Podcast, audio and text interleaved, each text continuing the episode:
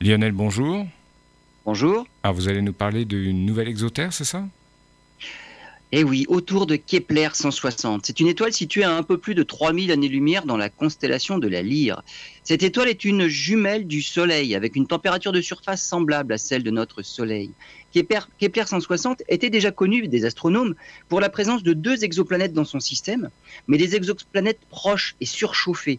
La première est la plus proche, Kepler 160b, presque deux fois plus grande que la Terre, et Kepler 160c, plutôt semblable à Neptune, trois fois plus grande que notre planète.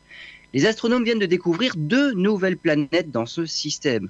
Une toute proche, mais la deuxième aura une taille seulement le double de celle de la Terre et ferait le tour de son étoile en 378 jours terrestres.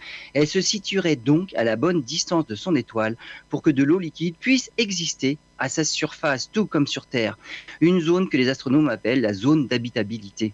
Si cette planète est confirmée, les conditions à sa surface pourraient être similaires à celles qu'on connaît sur Terre, à condition bien sûr qu'elle ait une atmosphère qui ressemble aussi à celle de la Terre encore une candidate privilégiée que les astronomes étudieront en priorité avec les futures missions spatiales dédiées justement à l'étude des exoplanètes.